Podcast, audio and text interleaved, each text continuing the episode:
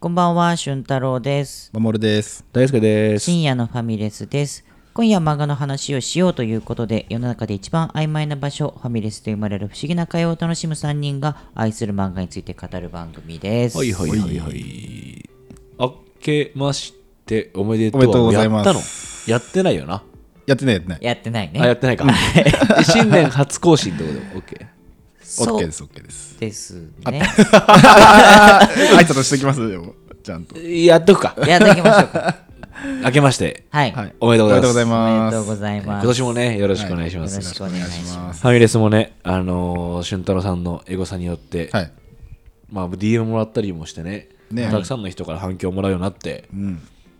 でも、マイペースですね、僕らは。 いやー、そうだね。そうだねでも、2022はそのペースでやったのがすごく楽しかった。確かにあれ、なんかさ、うん。俊太郎はさ今年中に10万再生いくみたいな去年言ってなかったっけ22年で行くって言ってましたね。何再生だった9万すごい1782すごくねでもすごいね。まあ全然夢の数字ではなかったですね。ね、結構リアルなんかさな。確かさ、10月ぐらいに、んあまくれんのかよみたいなのを挑発した覚えがあんだよ、俊太やった郎やさったん数字どうするんですかうんみうんたいな言ってた詰め 替えね。詰め詰める会みたいな株主総会みたいな気がするんだけど 自分らも中の人間なのに、なぜか俊太い郎やに言うっていうそう思うといや。すごいね。そうなんです。すごくない、だからねね、今年度中にはもう達成するってことだよね全然いけるね。 23年、あ、えー20、まあ、3月までとかだったらはいはい達成しそうですね。すごくないすごい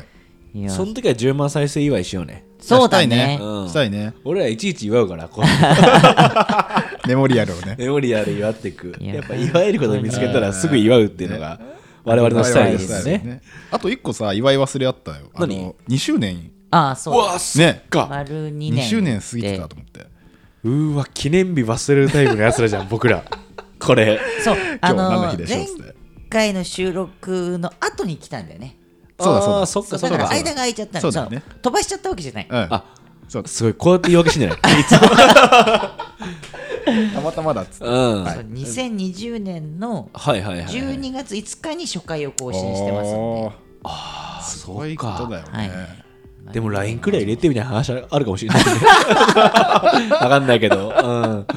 て思うとはいまあ今日番外編としてうん。まあ、2周年ですはねっていうところからの話しますか、番外編は。あ、そうね。そうですねしますか。 1周年ですみたいなはいとこはいはいはいろからは今年こう、うん新しい3年目ですかもそうです、3年目にう入りました3年ね。目突入ですから、すげえな。はうん、そういう話もしましょういよ、はいはいはい。ということで、はい。初回俊太郎さん何するんですか、と今回はですね、うんそれぞれが読んで、う面白い最近のおすすめ漫画はい。を紹介していく時間にできたらなと思っておりま緩す。やかですね、はいまあ、年末年始結構読んだんじゃないですか皆さんそうねそうねいろいろ読んえで。守るがもう絶対読んでない 守る絶対読んでないわでそうねじゃないよ、うんこれはね、 あの改めて「紛争でしたらはったまで」とか読み出してる、えーあーいいね読み直したりとかしてるんですけうど、んはいはい。今回はちょっと違う作品をいくつか楽しみだよねん毎楽し回俊太郎は独自のねうん、紹介したいなって思ってでちょますっと。一瞬とその聞きますか、んおすすめ漫え画ーっとね、1個目、何個あんの3つ、まあ、3つでも4つでもいけるんですけど、やだな顔 苦手目パキッて3するつでも4つでもいけるんですあけど、と誰見たんだろう今一回知らんねえと思ってたけど、えー3つかな、とりあえず、ね。三つかあちょうど今3って数字一番いいって言いますもんいいねねうんまあ、チェーンソーマンの時も俺3つ要因がありますよあね言ってたね言ってたじゃんやっぱ3って数字は便利なんだはよい先に3いっちゃったタイプね。あれはね 追いつけ追いつけはい3つですねはい。えーっと、1つ目、2人ともさ、それぞれが話区切ったらさ、コーヒーすすり出してさ、何一旦任突せよう然かななんか笑ってるいからや、なんかいやタイミングが一緒すぎて、ええマイク離してコーヒー飲む一旦任せようかなタイミングえがー、さ一旦ブレイ クここからはきっと春闘タイムが始まるからわかりました。あの確変入るもんねねあれ演出入ったなみたいないいですか俊太さん1つ目、はいせんね、一つ目、ちょっとこれでもクイズにしたいんですけど、はいだるこいつ最近クイズ多いな。だるいななんかなんかそのさ、俺の夢中な漫画なんでしょうのクイズだるくないいやいや、 こでも一回聞こう、一回聞こう。あいやれ、いや、全部のね、3作品えともむちゃくちゃモテる女じゃないこいつ。やってること。確かに飲ねみ会でさ、そうだよな。日興味めっちゃ自分にあると思ってるじゃん。持ってるタイプ。でもあるよ。あ ありがとうございます。いや、これね、知ってるんじゃないかなっはいはいはいてはい思っててはい、でこう、尋ねてみて、ちょっと聞きたいなと思ってたんですよ。ほうなあいいっすねの全然、カテゴリーで言うと、野球漫画なんですけど、はいはいはいい。ろいろありますね、そう確かに。で、一風変わったコンセプトの野球漫画。え、ワンアウトとかあー、でも、俺かなり近しいかあ、も。近いのか。あ、そっち系ワンナウツの方。で高校も、ちゃんと野球やってる。超ちゃんと野球やる。高校野球。あ、はい。はい。え、ワンナウツじゃないけど、バトルスタディーズ。あ、砂の王冠そっちあー、砂の王冠だ。砂の栄冠栄です冠ね。だ栄。冠あれ面白いよね。めっちゃ面白いえ面白いよね。えこれね、びっくりしちゃっまあて、さこれ結構聞い、あらすじ聞いてたら面白いと思っちゃうかーあ、も。本当に。あのーうん正直ちょっと舐めて読み始めたところがあったのよ。うんうんうんうんあの三田紀房先生って有名な漫画家さんで「ドラゴン桜」とか、はいはいはいはい。あそこら辺をもうインベスタ Z とかうんうん書いてる作家さんが野球漫画をベストセット面白いね。面白い、あのー書いて同てじ作者なんだ。えー、で、まあ本当にその三田先生のコンセプトに合ってる野球漫画とえいうか。ー、あ、そうなのあのシンプルに言うと、まあ、高校野球でうんめちゃめちゃ才能はあるんだけど、その才能のせいであんまり努力しないような主人公七島っていうのがいるんだけど、はいはいそいつがひょんなことから得た1000万円をうん使って甲子園出場を目指していくっていう漫画なの インベスター Z っぽいだ面白いねなんだけど。これ面面白そう白かった。えー、面白そう。だって、高校野球に さ、の概念にないもんね。そう1000万円の話入ってくるんだ。そうでへーこのお金をどうやって使っていくのって話なんだけど、はいたださその1000万円って俺読み出した時には、じゃあジムに行くとか、うんうん器具を買うとか、うんそういう話なのかなってなであなるほど。思ってたんだけど、その1000万円を使う前に、うん甲子園を因数分解していくのよなんか紐解いていくのうんうんうんうよん甲子園に出場する甲子園で勝つっていうのはどういうことなんだよはあっていうことを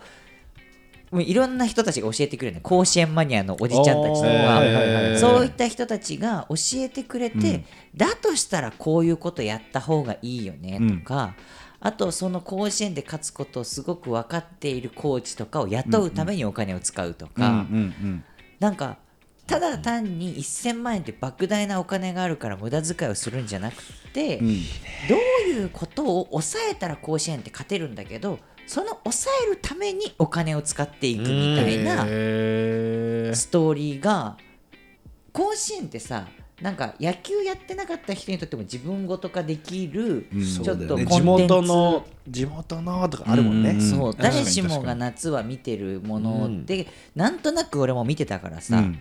それってこうなんだよって言われるとあ確かにテレビで見てたあの試合のやつって一致してくるかもしれんみたいなへ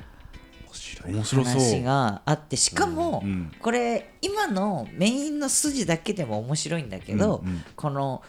キャラクターの個性もすごい強くってうんうんうん七島っていうキャラも面白いし七島のライバルたちとかも完全にプロ野球のあの人を言ってるよねみたいな。な。こうダルビッシュみたいなやつがいたりとか、はいはいはい大谷みたいなやつが出てきたりとかっなるほどてないるうほどのも出てくるしあと顧問のせ監督うんがもうこれ以上ないぐらい使えない監督っていうキャラの描かれ方な あ、のそようなんだ。そう曽我先生み使たえいなない方のあれなんだ。なんかガーソって呼ばれてて、でなんかそいつ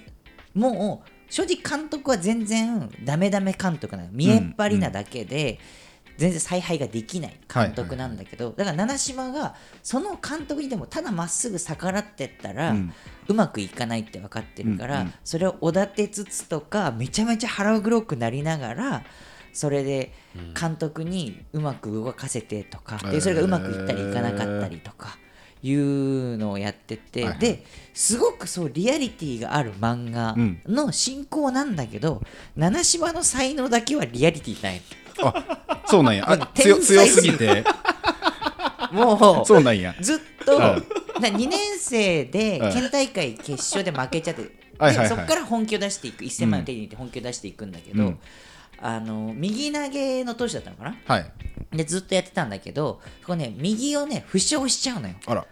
でそしたら左練習でうんバランスを良くするために左投げも練習してたんだけど、はいはいそれで登板して、勝って、うんでしかも後々には左も右もどっちも超一流に行くっていう あのいいよねなるほどねそこは漫画うん漫画なんだ完ね全にありえないんだけど、他がリアリティがありすぎて、へーありえんのかなぐらいの、はいはいはいはいはいなんかさこの大谷翔平もさ、ん漫画じゃん、うんもう存在が そうだねそうだよねだそうし、だね藤井聡太も漫画じゃん、うんうんだからもはや、うんあんじゃないかなって思っちゃうレベルこうういうやつなんか来年再来年ぐらい出てきてもおかしくないんじゃないってあれだねディティールをちゃんと描くとさ、ファンタジーもリアルに見えんのかもねいいやその感情のさ振れ幅とかだって1000万がゲットできてるって時点でもうファンタジーじゃん、んそのとこから、でその能力を持った腹黒人間がいるってのも超ファンタジーじうゃんん、うんうんでもディティールがすごい細かいからってことだよねそそうのやり取りの感じとか,、うんうんそこに人間味が出るんだろうね そうなのよこの1000万円を使っていくステップもあの1000万円手に入れちゃったからっていきなり500万使うとかじゃなくて、うんやっぱり最初は使わないって決意をするわけよ七島少年は、えだけどまずでも甲子園見ないと始まらねえな、うんうんで自分がまあ2年生の時に負けちゃったから2年生の時の甲子園があるわけだよね、うんそれを見に行く時の交通費とか宿泊費みたいなのをちょっと借りるだけって思って始まるのよあーなるほどねでいざ行ったらその毎年甲子園見に来てるおっちゃんたちとスタンドで出会って、甲子園中のはこういう場所なんやっていう話を聞いて、なるほどですごく結局新しく出てきたポットでの高校が来たところで誰も甲子園の人は応援してくれない知らない学校だから、でもだからそれこそ有名な学校が各地にあるじゃん、はいはいここが勝ってほしいって思っちゃうものなんだよ、もうスラムダンクで言ったら山王と湘北だったそうだら、結局山王に勝ってほしいと思っちゃう、うんうんだけど新興の学校が出てきて勝つっていうのはすごく気持ちいい礼儀だったりとか、うんプレースタイルその攻守交代の時に走るとか、はいそうだよなで眉毛を揃えてないとうか効果全力で歌うとうかんそういうことなんだっていう話になって、はいはい七島はこう学校に戻ったらいきなりキャプテンとしうてんそういうことをやりだすのよ。みんなやるぞってえいうー話でちょっとずつお金使ってでたまにねそのめちゃめちゃすごいコーチのために、うんあの300万払うとかってうんドカンって使い方もするんだけど、うんそうじゃない時はあのご飯をいっぱい食べて体を大きくしないと勝てないんだみたいになって、うんうん普通に食費に出すとあかーお米代とかって使ったりとかするから、はいはいはいこれ、ね、入り混じってんだよねなるほあどねりえないこととありえるそうはいなことが、はいはいはいはいでも1000万っていうのが絶妙だよね絶妙だねその多くはないじゃんその言い方はあれだけど、うんうんいやマジで確か何かを運営するときににうん潤沢な予算ではないじゃない、うんうんそれがなんかリアリティなんだろいうやねそうだねもうだって大人なの分かんじゃん1000万でそんな多くないっていうそうだね、うんうん実際できることってたかが知れてるからこそはいどうやって使うかっていうことがすごく面白みになってるのあとー面白そういろんなキャラが散りばめられてる中でそのガーソっていう監督とか OB 会がうるさかったりとかうんうんあと最初はチームが一体化してたんだよ七島を中心うんうに。んだけどその七島はエースだからうんそのじゃあキャプテンを分けようみたいな役割としてね、ほうはいはいそしたらそのチーム内が分裂しちゃってあら超まだだね仲悪くなっちゃってん春の選抜出場ぐらいまでは仲良かったんだけど、うんそこでなんかいい気になっちゃって細眉派と太眉派とこれよ でもめちゃくちゃリアルだよねそれっても確かにうね組織にあることだもんね栄光を得た人間がうんちょっとね環境変わったらこう変わっちゃうんだよってのもうんうーんいいですねこんなん面白いに決まってますよ、なるほどめちゃめちゃ面白いしかも三田先生だからやっぱねためになんだよね見ててそうためになるね教科書だよねもはやあ れね 一個の漫画として多分超方程式を分かってるんだと思う、本当に読んでてうんムカついちゃうのよそういろんな周りのやつとか、うんでどんどんフラストレーション溜まってって、うんうんうんスパーンって気持ちよくなるシーンがあるそえのーガーソー監督が痛い目見るだったりとか、はいはいはい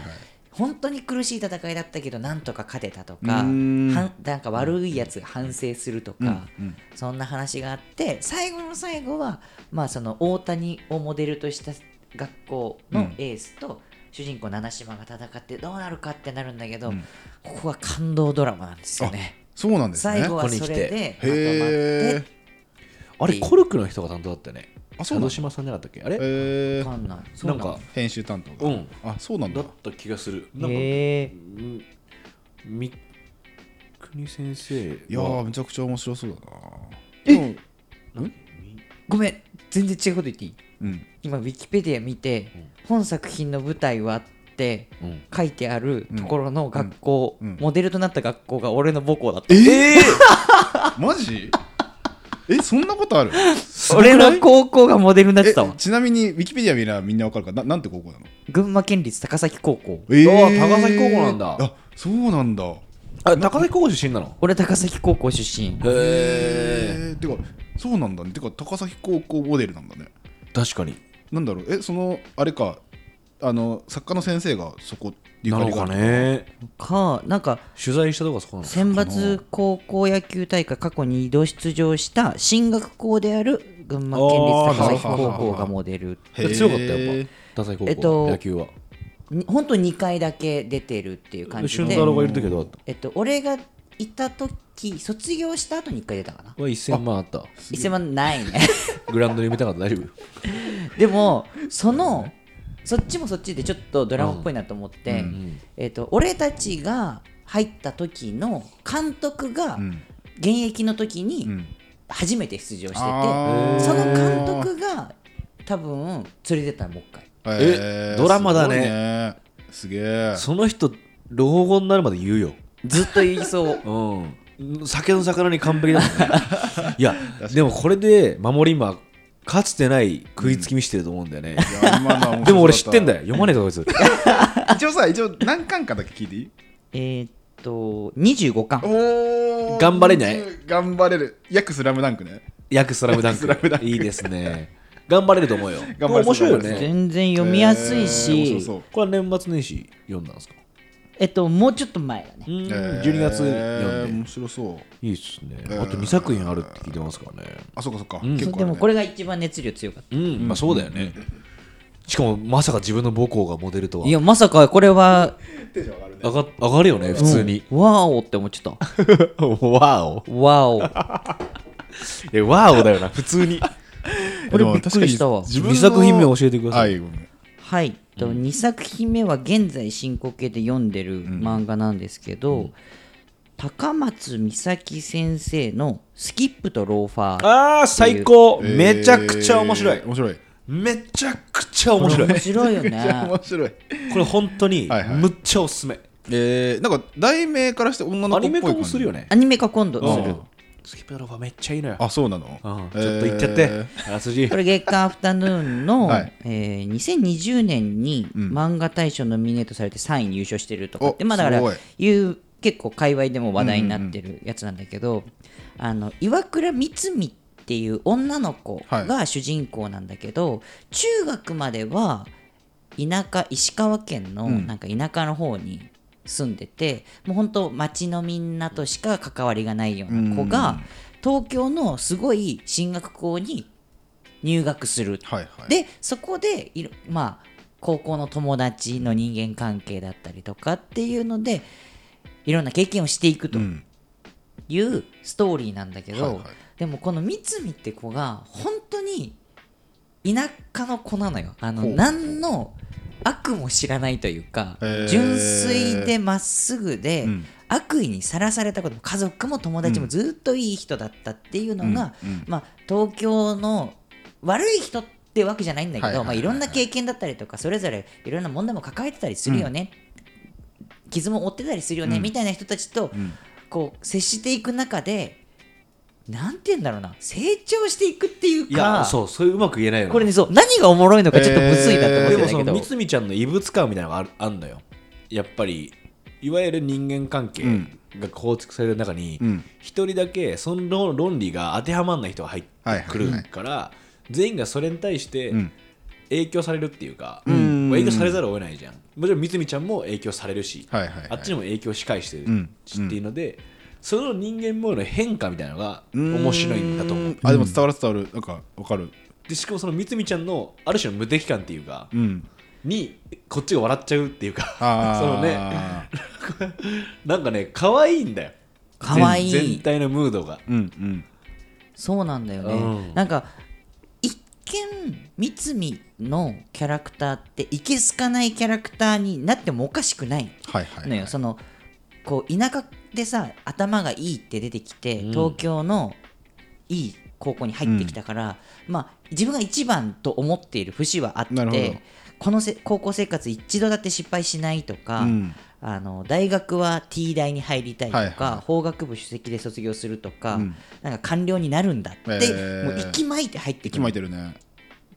なんだけど、うんやっぱミスんのよねもう入学式から遅刻するみたいなあそうなんだでまあ三海ちゃんは壮大というかあうのん代表で挨拶する立場だったりするんだけど、そんな中でめちゃめちゃイケメンの肩に力抜けてる同級生と知り合ったりとか、うんあとすごい地味な感じでキラキラした人たちとは全然関わったことありませんっていう人と友達になったりとかはい女の子と友達になったりもうめちゃめちゃ美女なんだけど美女すぎて友達付き合いうまくない女の子と友達になうったりんで可愛くなりたいがためにいろいろ努力してるって女の子と友達になったなるりほどみたいないいよねそうこれいるよね、うんクラスにいたよねこいつっていうやつとみつみちゃんが関わっていく中で、なるほどそうなってくのねみたいなえ人間模様を見ていく、なんかーこれ面白そう例えば完全懲悪みたいな話じゃないっていうかじゃないうんあこの緩やかな変化ってうんめちゃくちゃあるみたいな、はいはいはいそのうなんか第一印象も良くなかったなってやつも、うんなんかそれも良さだったなみたいなふうになっていくじゃん、うん人と関わっていくと別に悪いとこじゃないよなみたいなでもいいとこでもないよなみたいな感じ、うんずっとそうなんかその感じがすごくみずみずしくはい明るく描かれてんだよね、そうだね青春っていう感じがねあるし、うん読んでてこっちもあそれ言っちゃダメだよ言っちゃダメ 言っちゃ言っっちゃったーってなっ たなるほどねそういうのあったりするね たそうなんか恥ずかしくなっちゃったりとか、うんあそんなつもりで言ったんじゃないのにそうに受け取られちゃったんだなとか、いやーでも俊太郎がうんスキップとロファ読んでて、うんキュンキュンしてたりとか、うん一喜一憂してる姿可愛いなって思って なんか可愛いねと思って、えーでそれ最近読んでんだこれであ面白のそうもうこれマガポケで読んでたんだけど、はいはいもう課金のところまで行っちゃったから、えまあちょっと一旦ステイーあえーしてこるこし最っかり新の課ところま金でしない人間ですからねなあるほのどねねちなみに砂の栄冠は課金しまくったああそうもう我慢できなくてあああーこれが素晴らしいところです、えーまあゴールも見えてるしね、はいそそうだのねなんかそっかそっかスキップとロファは現在深刻でやってるからなるさ、ほどねでもねあっちはもう完結してるからそうそうそうそう、えーもう早くゴールを見たいっていういいですいいですねね。こちらもおすすめです。あいいですね。一年の始まりにね、それ読んでみたりしてもいいかもしれないい。ですね三つ目は、これねさっきスキップとローファーの面白さをうまく表現するのは難しいって話してたけど、うんうんこの最後の作品もなんで面白いと思ったのかよくわからんなって思おっいいねてなんかいいねいるはいはいはいんだけどえっ、とね図書館の大魔術師っへえ図書館の大魔術師ていううんあのマガポケで見つけてうん読んで、へーなんかたまたま無料期間ですみたはいいはいはいはいなんで、年末まあ年始暇だからちょっと読んでみようって思って読み出したのよ。うんうんうんでストーリーで言うともう完全ファンタジーうん。うん。になってて、いろんな種族が住んで、まあ、人型の人たちが住んでるところなんだけどその図書館本っていうことの価値が超高いの。はいはいはいはい。そなのるほ知ど。識を与えるっていうこととかっていうので、本の価値がめちゃめちゃ高くって、はいうんうんその本をまとめてる図書館が絶大な力を持っている。まあはいはいはいはっい。ていうえー面白い面白そうめっち設ゃ定になっていてでだから本図書館がすごく力持ってるから、んそこに勤める司書さん、はいはいはい司書っていうのが、まあ、官僚みたいな感じかな、んそうだよねで、まあ、主人公が僕俺が読んだところはもうその官僚を目指すみたいな、師匠を目指すっていうところぐらいまでしか読んでないんだけど、もうね壮大なうん前振りをしてくるのよ、なんかうんうん何も持っていない主人公が主人公になる物語ぐらいなんかえー映画のさ予告編じゃないけど、あーうんもワクワクさせるね見開きのドデンってやってで最初俺便所で家のトイレ座りながらちょっとめくってたの、スマホでこううんページ、いやいや壮大すぎやろと思って、うん突っ込んだんだそうトイレであまりにも壮大すぎあてーこれ本当にちょっ一人と2人に1話読んでほしいんだけど、うんそのもう前振りが壮大が長すぎて、、はいいはいはいいいやさすがにそんな振っちゃダメだよみたいなあなるほどねぐらい壮大なのよ風呂敷広げすぎちゃうかみたいなそうそうそうそうあ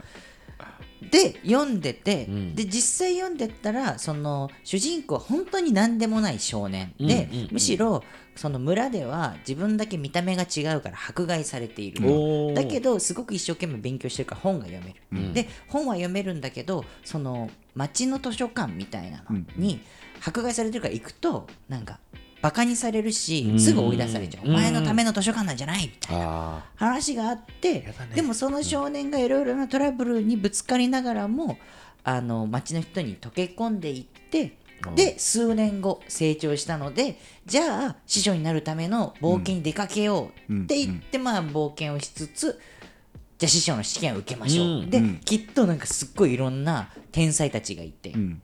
あのその人たちといろいろなことが起きるんだろうな、ーうんっていうことは分かるんだけどそこしか分かってないうんああなるほどなんねかすごい壮大な冒険譚の本当に触りのところだけ見たうんみたいな感じなんだけどなんか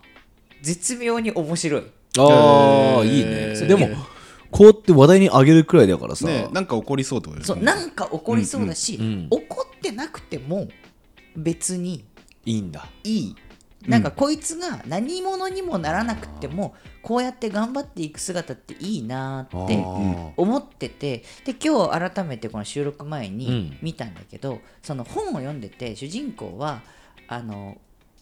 結局自分は主人公になれないんだと思ってる本を読んで、うんなんかすごくシンドバッドの冒険みたいな本があるの、いはいなんかそんなようなるほ本ど読んでて自分は迫害されてるけどいつかこんな主人公が自分に手を差し伸べてくれるんじゃないかっうんうんうんて思って生きてるっていうところでその師匠さんが来ていろんなトラブルがあって解決していくでその師匠さんと別れる時に「僕にもいつか主人公は現れますか?」っ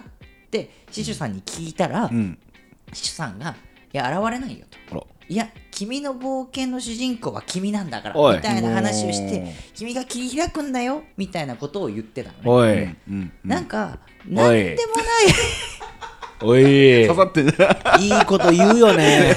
めちゃめいちやゃ刺刺ささっってるてる人間が喋っていけば刺さるよ確かにねうん確かにい。ねそ順番がやっぱそのなるほどね刺さってるんだろうな俊太郎っいて思やって感じするねうんう。そうなんか、これが結局何も起きない物語だったとしても、こいつにとってはそれが全てだし、うんその物語の主人公はこいつであっておかしくないなーって、多分作家さんもそう思いながら書いてんじゃないかなと思って。おだーかなるほどらうん何でもないのに面白く読めるっていうかなるほどちゃんと主人公はこいつなんだよっていうのそうがん結局そうだしだから視点変えればまあ俺もうんうんうん自分の人生の主人公だし、うんうんうん大好き守もそうじゃん、うんだからそういうふうに考えられるっていうところで自分人生充実しちたょっってというとこ待ってろももあらるってのいいかな お前なんでそう笑ってんだよ今なんか守るいやいや今あの顔がさ何ちょっとさあれよなんか閉めるぞっていう顔してたからえこっから閉めるぞっていう顔してたからちょっとお前壮大物語始まってばっかだぞお前 そうだ今今始まったばっかなんだよごめんごめん腰な折っんでちゃ笑ってんだよお前はった俺は腰折らないようにごめんね俊言太わなかったの郎なんか俺はすげえ良かったけどあいつは洗ってるから い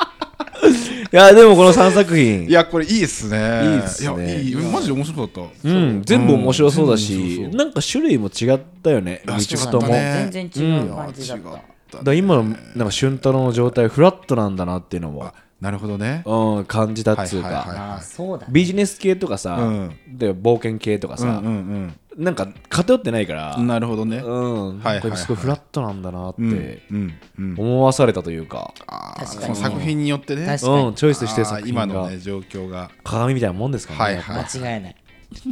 どうでしょういやいや 確かにでも今言われて確かにってめっちゃ思ったあ、本当。あ、危ねえ。めっちゃ思った一応俺も残さなきゃと思 って。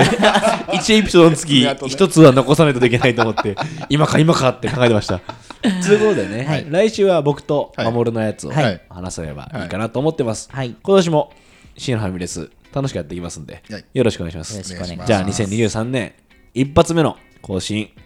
まあ、ホラガイ聞いとくお願いしもまうすこれはもう何回こすとないから。縁起物だかあそうなんらだこれもう面白いのじゃないから。あ本当に、うん縁起物としてね縁起物としてあーごめんね